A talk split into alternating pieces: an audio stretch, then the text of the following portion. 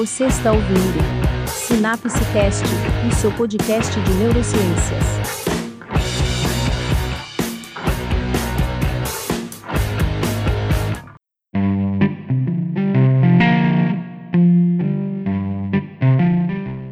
Saudações alucinápticas, direto de Marabá, Pará. Eu sou a Mônica. Eu sou o Caio. E esse é o Sinapse Cast, o seu podcast de neurociências. Bem, caríssimo Caio, hoje eu começo com uma frase do grande Aristóteles. O começo de todas as ciências é o espanto de as coisas serem o que são. Tudo bom, gente? Nesse primeiro episódio, a gente não podia deixar de falar dessa questão mais básica que é o nome do podcast. Né? A gente está falando aqui sobre a questão da sinapse, que é uma unidade muito fundamental de análise quando a gente vai falar em neurociências, né? Hoje, inclusive, quando a gente pensa de algumas das aplicações das neurociências, como em novos medicamentos e tudo mais, a gente pensa quase sempre na sinapse. Mas a sinapse ela tem uma história. Então, o episódio de hoje vai ser um pouquinho sobre isso. Como diabos a gente descobriu que os neurônios não eram ligados um ao outro e que eles se comunicavam? Então, tudo isso gira em torno da doutrina neuronal. Né? Então, muito antes de se descobrir essa questão de que os neurônios eles não tinham uma, uma sequência contínua, que na verdade eles tinha, que havia um espaço que hoje a gente sabe que é a sinapse, né, entre um neurônio e outro. Esse conhecimento ele vem lá ainda do, do século XIX, né, da primeira metade do século XX. Então, mais precisamente, 1838, com os trabalhos né, do Matthias Jacob Schleider e do Theodor Schwann, que fizeram a descoberta lá da bainha de mielina em alguns neurônios. Né. Eles propuseram, então, né, que todos os tecidos orgânicos eles são compostos, se são compostos por células, então o sistema nervoso também ele era composto. Mas esse foi um conhecimento que ficou, ficou assim, meio que abafado aí até as duas últimas décadas do século XIX, né? Em 1883, o, o Santiago Ramon e Carral, né, ele retomou esses estudos aí acerca da dessa questão, né, de que como seria a, a organização do sistema nervoso. Então, assim, anterior aos trabalhos de Carral, né, existia um italiano que é o Camilo Golgi, então esse italiano ele desenvolveu uma técnica de coloração de tecidos, né, de fatias de tecidos que são funções histológicas. E essa técnica de coloração que ele criou é, gerava um produto que era a base de prata, né? Era um cromato de prata que na verdade o que produzia lá nas células desse tecido é que ele produzia uma reação negra que o próprio Camilo Golgi chamou de reazione nera, né? E aí o que que acontecia? As células dos, no caso, os neurônios desse tecido, eles ficavam escuros, né? Em contraste a um fundo amarelo. E aí, se você tem uma célula preta com fundo amarelo, você tem um alto contraste, você consegue ver as ramificações desse, desse tecido. E essa técnica podia marcar a célula inteira. Sim. Ele ah, conseguia marcar a célula, a célula inteira, né? E aí, dessa forma, o Camilo Golgi ele conseguia fazer, descrever com detalhes, né, esses neurônios e as suas ramificações. Só que essa técnica, ela tinha algumas limitações que o Camilo, ele, o Camilo Golgi, ele não admitia, né? Todas essas limitações que a técnica, é. né? aí, o que que acontecia? Ele dizia que nós também tínhamos um outro problema, que era que os microscópios da época não eram tão é, potentes como hoje, onde a gente consegue ver estruturas muito, muito pequenas.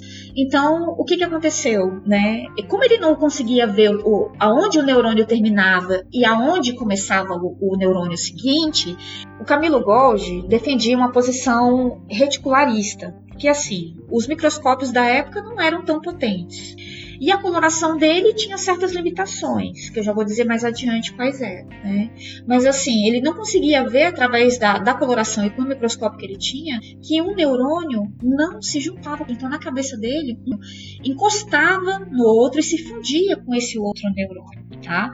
Só que assim, a técnica dele não era confiável porque manchava os neurônios. Então, criava muito o que a gente chama de artefato, que é quando cora uma região indicando que ali tem alguma coisa, mas quando na verdade não tem. Então, promovia essas manchas, né?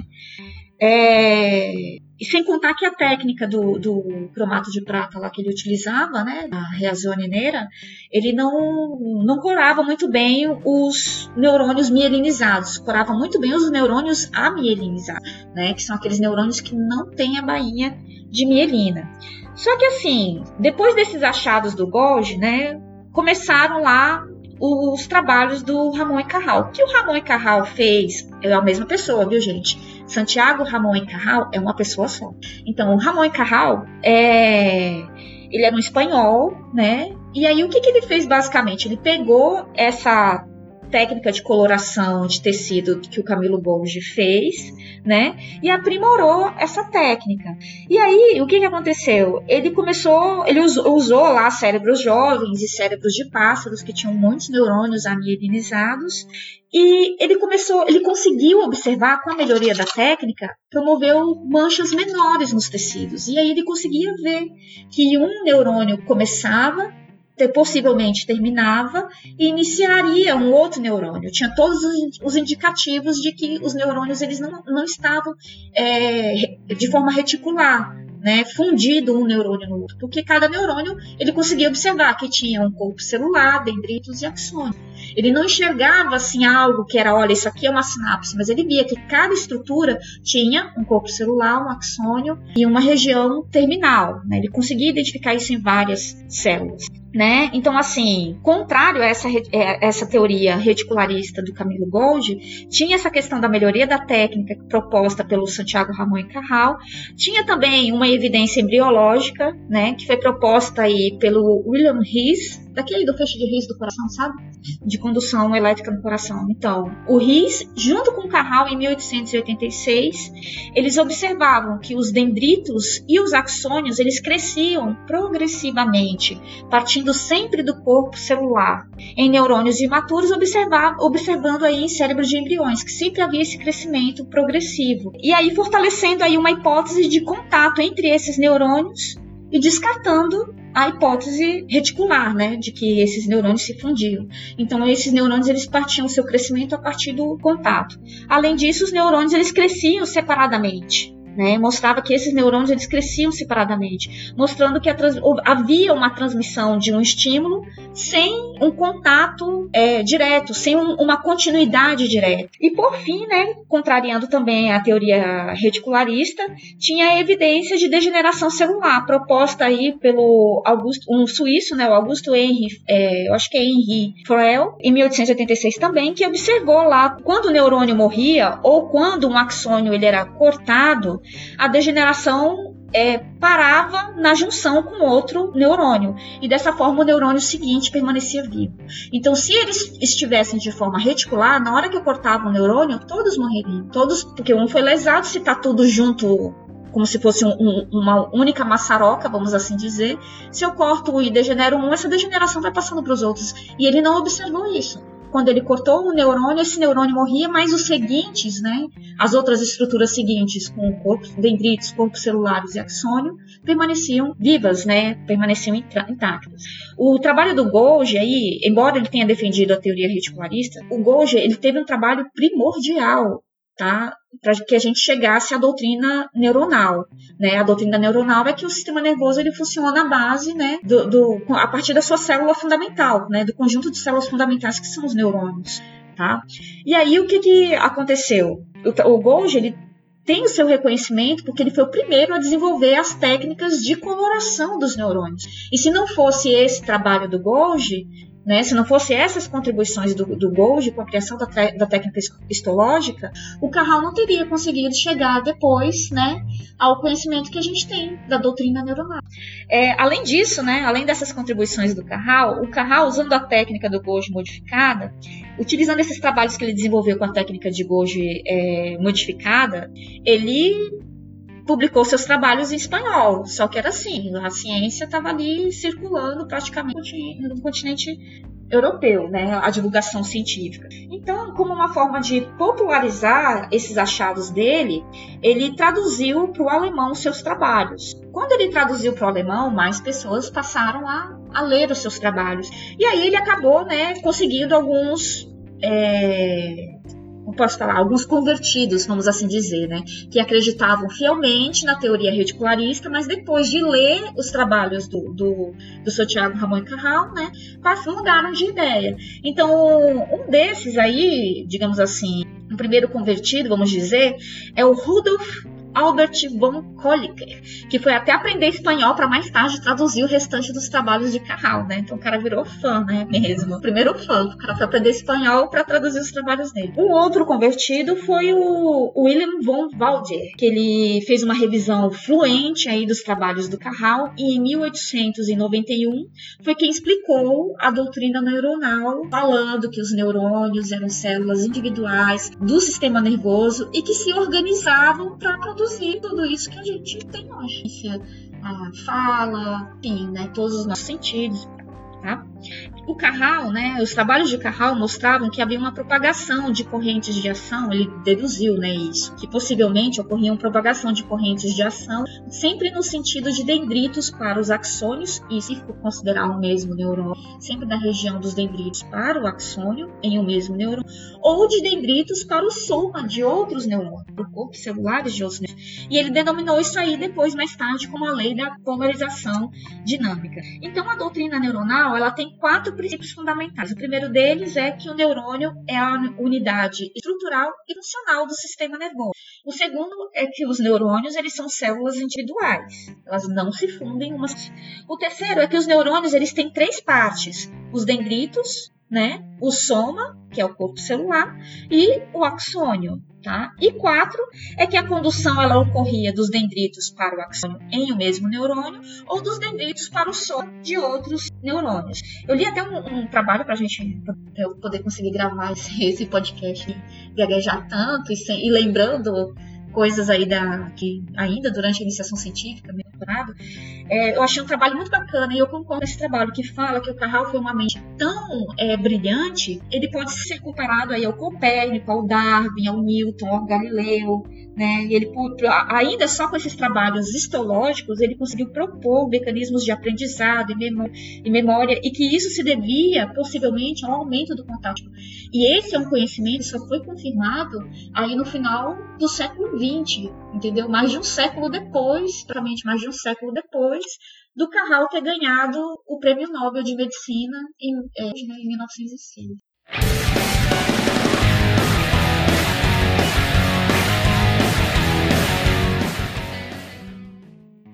Essa é uma história que a gente pode contar em outro episódio, essa questão da plasticidade, né? Porque tem muitos, muitas pessoas que contribuíram de maneira importante aí, né?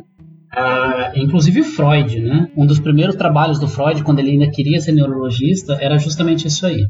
Mas é uma coisa muito doida, né? Porque o Ramon e Carral ele falou sobre essa questão da polarização, né? Do, da estrutura do neurônio, que a informação ia fluir, né? De uma porção do neurônio até o final do outro neurônio. Por quê? Porque ele conhecia alguns trabalhos que já existiam já desde o século XVIII, tinham sido feitos aí principalmente por alguns italianos, né? Sobre a questão da atividade elétrica, né? Então, Volta e o Galvani já tinham descoberto faz um bom tempo que os neurônios eles conduzem eletricidade. Não só os neurônios, né? Vários tecidos que a gente chama hoje de tecidos excitáveis, né? Neurônio e músculo, conduzem eletricidade. E que, portanto, eles se comunicariam através de eletricidade. Os trabalhos do primeiro do Galvani e depois do Volta, eles se, de, se delimitaram muito em estudar não neurônio propriamente dito, mas nervos, né? Nervos de alguns animais, né? Nervos de sapo, enfim. É, é, curioso que esses trabalhos, inclusive, inspiraram a cultura, né? Então, os trabalhos do Galvani e do Volta inspiraram Mary Shelley a escrever o Frankenstein, né? Isso foi uma coisa muito doida, assim. Mas o que eu queria voltar nessa questão é que, se por um lado se sabia que os neurônios eles uh, se comunicavam por transmissão elétrica, quer dizer, de uma forma ou de outra, essa eletricidade ela passava pelo nervo né, e ela chegava no outro nervo, isso é uma coisa que a gente vai discutir depois, você tinha um problema, né? Porque o cara descobriu que não tinha contato entre os neurônios. Né? Eles não eram contínuos. Então, como que a eletricidade ela podia ir de um lado para o outro, né? Quer dizer, ela não vai de um lado para o outro, isso é uma coisa que a gente vai discutir depois. Mas como que eles poderiam se comunicar? Isso era uma questão fundamental, né? Quando a gente pega é, esses trabalhos que você falou, utilizando essas técnicas que a gente chama de histológicas, né? Que são técnicas que são usadas para a gente ver o tecido no microscópio, ver o neurônio no microscópio, foi na década de 50, só em 1954, que veio a prova definitiva de que existia essa coisa que depois foi chamada de sinapse, quer dizer, que é um espaço entre os neurônios. É legal que o Ramon Carral levou junto com o Golgi o prêmio Nobel, né, por causa Sim. dessa descoberta aí. Prêmio Nobel de Fisiologia, Fisiologia e Medicina, não sei, né, as pessoas chamam, em 1906. Mas aí, é, independente disso, essa história ela aconteceu e, e se desenrolou durante um bom tempo depois das descobertas do, do Ramon e Carral, né? Se os neurônios utilizavam a eletricidade como uma forma de comunicação, se essa eletricidade ela se propagava pelos neurônios, mas eles não estavam em contato, como por exemplo a gente observa, por causa de um circuito elétrico, né? Quer dizer, um fio ligado a outro fio está em contato com esse outro fio e ele passa essa eletricidade, né? Aí, como no final das contas que acontecia esse processo dessa transmissão. Era o problema da natureza da transmissão de um neurônio após o outro. Né? E nessa virada aí para o século XX, vários fisiologistas é, se focaram nessa questão. Muitos defenderam que essa transmissão era principalmente elétrica, ou seja, que a informação vinha elétrica, né? Ela, ela vinha na forma de eletricidade de um neurônio e ela de alguma forma passava para o outro neurônio. Outros defendiam que essa transmissão ela não era elétrica, mas era um processo de transformação da informação, que ela chegava elétrica lá no final do axônio e que aí de alguma forma essa, essa informação ia ser transformada em uma informação química. Lá ainda no século XIX tinha um outro fisiologista, o Emile Dubois Ramond, que em 1846 propôs a existência disso, baseado muito no que ele tinha visto sobre o Ramon e Carral, os trabalhos do Ramon e Carral, a existência disso que depois foi chamado de sinapse. Não foi ele que chamou de sinapse, né? Na verdade é o Sherrington, que depois a gente vai falar um pouco sobre ele. O Ramond, ele não tinha nenhuma base, né, nenhuma evidência para dar sustentação para essa especulação dele. E aí isso foi um problema, porque ele fez essa especulação e isso ficou no ar durante um certo tempo e ninguém voltou para isso. Fazia muito sentido a gente imaginar sinapses elétricas, né? Algumas pessoas até mesmo pensavam, imaginavam, né, que era como uma fagulha elétrica, né, que pulava de um, de um neurônio para o outro e tal, porque era mais simples. Mas existia um, um conjunto de evidências contrárias à ideia de que a sinapse era elétrica e que produziram uh, a necessidade de entender se essa informação ela era elétrica que era passada de um neurônio para outro ou se havia a transformação na forma de uma substância química. Primeira é aquela ideia que você falou do fluxo unidirecional, que está lá na doutrina neuronal do Ramon Carral. O que é isso? Sempre a informação elétrica sempre vai de um ponto para outro, seguindo sempre a mesma direção. Quando ela se propaga pelo axônio, ela não volta. Ela sempre vai do começo para o axônio até o final do axônio. Ela não volta. Eu acho que a gente pode até fazer uma, uma, um comparativo como a energia que corre nos cabos do, de luz, né? Do bairro. Então, assim, quando acaba a energia numa usina hidrelétrica, o que que acontece? É um, algo que ele é progressivo, entendeu? Vai, vai faltando energia nas regiões mais próximas e depois nas regiões mais distantes. Da mesma forma, seria no, a condução elétrica seria no neurônio, né? Proposta lá segundo a doutrina neuronal. Então, ela parte do corpo celular para outras regiões. É, e além dessa, desse fluxo unidirecional, né, dentro do, do neurônio, também tem um fluxo unidirecional que é sempre do axônio para um dendrito de outro neurônio, ou na melhor das hipóteses, do axônio para o corpo celular de um outro neurônio, né? Que, como você falou, já estava envolvido aí na questão lá do, do. Se a sinapse seria responsável por isso, é difícil a gente entender como uma sinapse elétrica poderia impedir o fluxo contrário, né? Porque imagina que o neurônio está produzindo uma atividade elétrica, essa atividade elétrica ela poderia ir voltar para o outro neurônio, né? e não é assim que acontece. O segundo problema é que já tinha algumas evidências que as sinapses elas podiam ser tanto excitatórias quanto inibitórias. O que, que significa isso? Uma sinapse excitatória é quando a atividade do neurônio aumenta a atividade do outro neurônio. Mas não é só assim que acontece. A atividade do neurônio também pode diminuir a atividade do outro neurônio, fazer com que seja mais difícil que a atividade do outro neurônio aconteça, seja iniciada. Se a sinapse é somente elétrica, isso é impossível. Uma sinapse elétrica não pode inibir, ela só pode ativar. Quer dizer, pensa que eu estou enfiando o dedo na tomada e pegando no seu braço. Não tem como, nesse processo, você pegar menos choque, você só vai pegar mais choque. O terceiro problema é que tem um, um atraso na velocidade da informação. Então os caras eles estudaram e a informação ela não é automática, tem sempre um atraso para essa informação chegar onde ela tem que chegar, no, no encéfalo ou na medula espinhal, e produzir esse reflexo da gente dar aquela chutada básica quando você toma aquela marteladinha no joelho. Bom, se tem um atraso, Será que não, esse atraso não acontece porque tem que transformar essa informação de alguma forma? Por exemplo, ela vai de um neurônio na forma de elétrica, chega lá no final desse neurônio e vai ser transformada numa informação. É, isso gerou um problema para a ideia de que essa informação ela era puramente elétrica. Não, esses trabalhos eles foram é, conduzidos pelo Sir Charles Sheridan, né? No final do século XIX, início do século XX ali, e o Sheridan chegou a uma conclusão, né? É que a, a junção entre os neurônios era o caminho final ali no caso da regulação da transmissão no sistema nervoso. E aí foi ele quem deu o nome para essa junção, para essa região é, que possivelmente estabeleceria o contato entre um neurônio e outro, foi ele que deu o nome de sinapse, baseado no grego, que significaria ali mais ou menos um fecho ou prendido ou prender, algo do tipo. Em 1921, o Sherrington acabou recebendo o um Nobel, porque esse estudo da, da sinapse possibilitou ele avançar em outros estudos sobre os arcos reflexos, né, no nível da medula vertebral e como eles são influenciados pela modulação do cérebro e tronco cerebral. Ele foi o primeiro a mostrar que a interação entre a excitação e a inibição era fundamental para a integração e que essas sinapses elas eram excitatórias ou inibitórias. Esses mesmos conceitos de excitação e inibição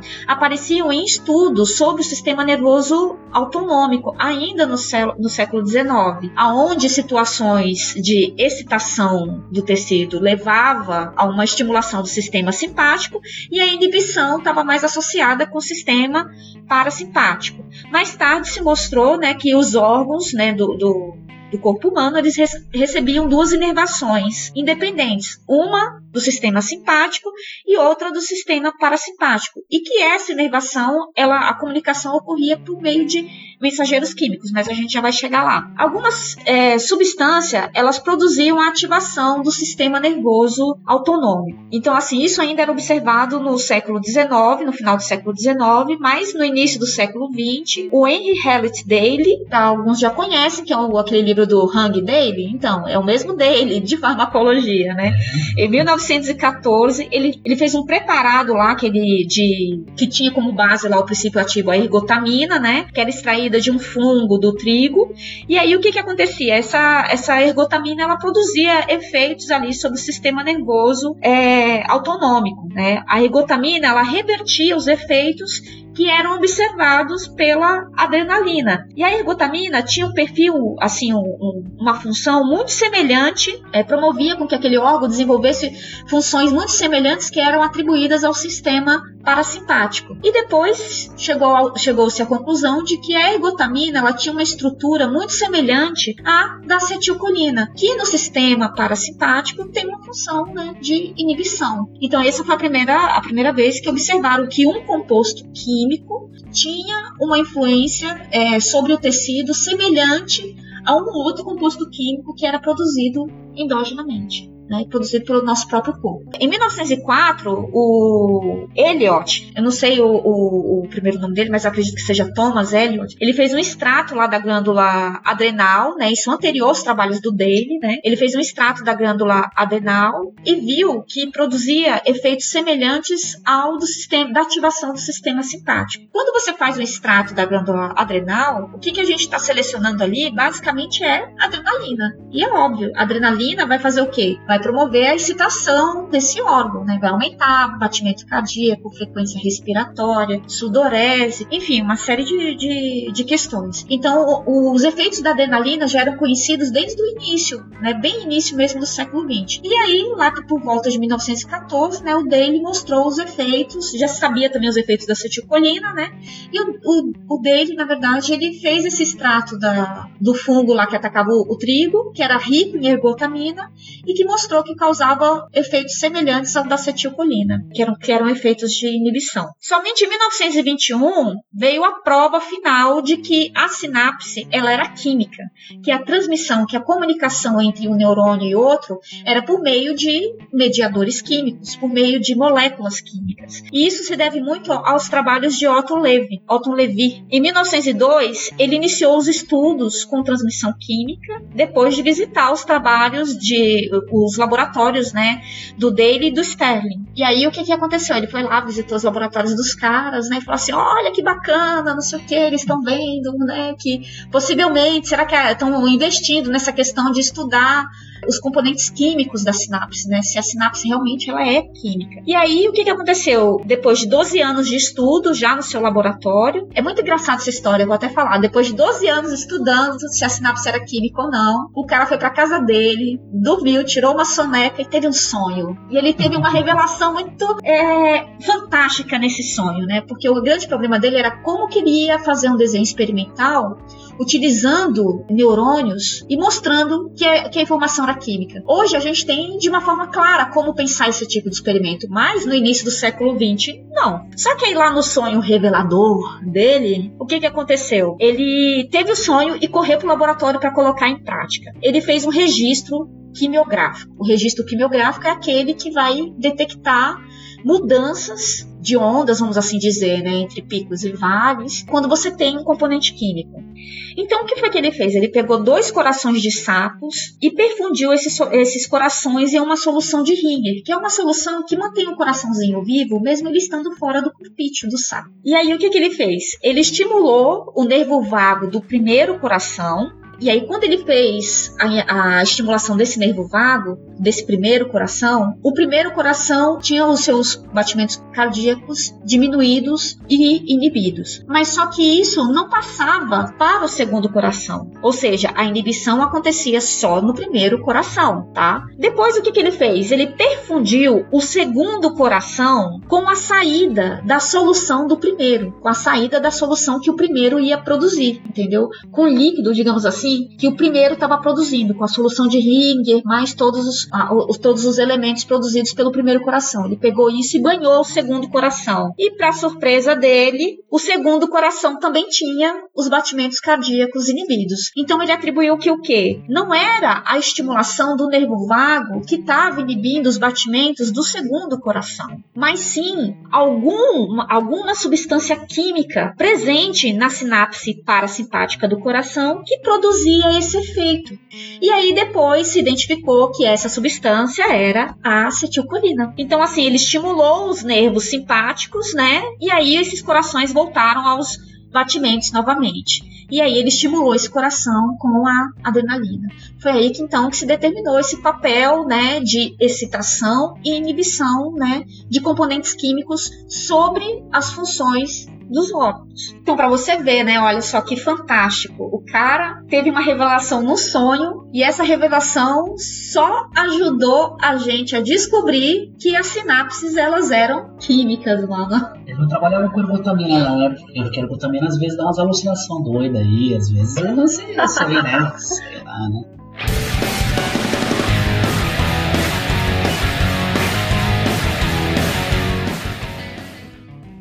Bom, às vezes a gente usa na neurociência um termo chamado de transmissão sináptica para explicar tudo isso, né? O que, que seria transmissão sináptica? Transmissão sináptica é quando você tem uma informação que ela vem na forma de eletricidade de um neurônio e aí essa informação ela vai ser transmitida para o outro neurônio. Só que a gente já viu que ela na verdade ela não é transmitida. Esse experimento do Louis ele demonstrou isso, me parece, de maneira inequívoca que é o seguinte: esse, essa atividade elétrica ela vai chegar ali no final do axônio. Lá no final do axônio, ela vai mandar uma ordem que é libera um neurotransmissor, no caso aí do Bowie, né? Parece que foi citidina, né?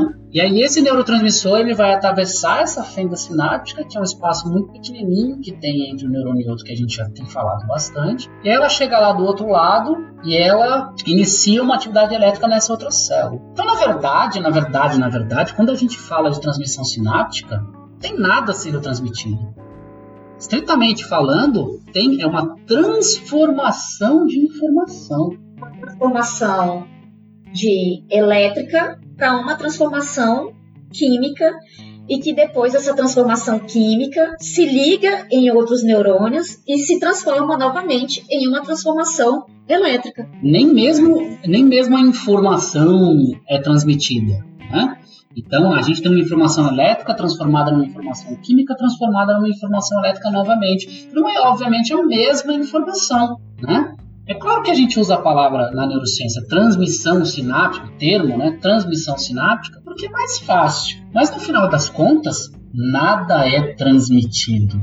Olha só, quando a gente volta para olhar um pouquinho para os conceitos e para a história da sinapse, isso fica bem claro para gente. Então, quando vocês ouvirem por aí transmissão sináptica, pensem nisso. É um termo que é usado para a gente facilitar, mas ele não descreve exatamente o que está acontecendo. Bem, gente, eu espero que vocês tenham gostado desse primeiro podcast do SinapseCast, que é uma iniciativa da Liga Acadêmica de Neurociências de Marabá, uma liga acadêmica vinculada à Universidade do Estado do Pará e à Universidade Federal do Sul e Sudeste do Pará. Eu sou a professora Mônica Maximino. Eu sou o professor Caio Maximino. E nós somos professores orientadores da Neuroliga Marabá. Abraços e até a próxima!